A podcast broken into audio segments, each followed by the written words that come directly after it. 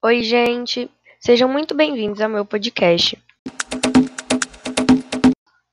E hoje vamos falar sobre mitologia brasileira. Eu separei os três deuses brasileiros que achei mais legais e vou falar mais deles para vocês. E o primeiro deus que eu escolhi foi o Tupã, um dos deuses mais famosos, se não o mais famoso de todos os deuses da cultura brasileira. Ele é da cultura tupi-guarani e é considerado o senhor do relâmpago, do raio e do trovão. Ele também é o criador da terra, dos mares, dos céus e dos mundos animal e vegetal. Basicamente, Tupã é o deus supremo desse grupo indígena. Foi ele quem transmitiu aos pajés conhecimento sobre o uso medicinal das plantas e dos rituais de cura, e quem ensinou aos homens como cultivar a terra, caçar e fazer artesanato.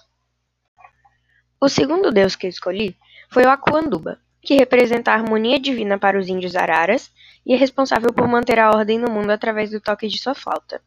Ah, e cuidado! Melhor não tirar ele do sério, porque, segundo a lenda, por causa da desobediência do homem, um belo dia ele resolveu lançar todos na água e os poucos que sobreviveram tiveram que aprender do zero como dar sequência à sua vida. E por último, mas não menos importante, eu escolhi o caipora. Ele é descrito como um índio de pele escura e que se move muito rápido.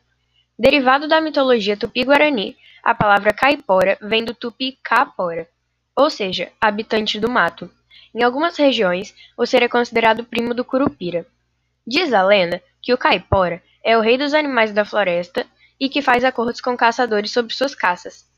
Aqueles que não respeitam esse acordo são mortos por ele. Ele se move em cima de um porco do mato e carrega consigo uma vara. Acredita-se ainda que o caipora não gosta de claridade, por isso, para se proteger, os índios andavam com fogo à noite.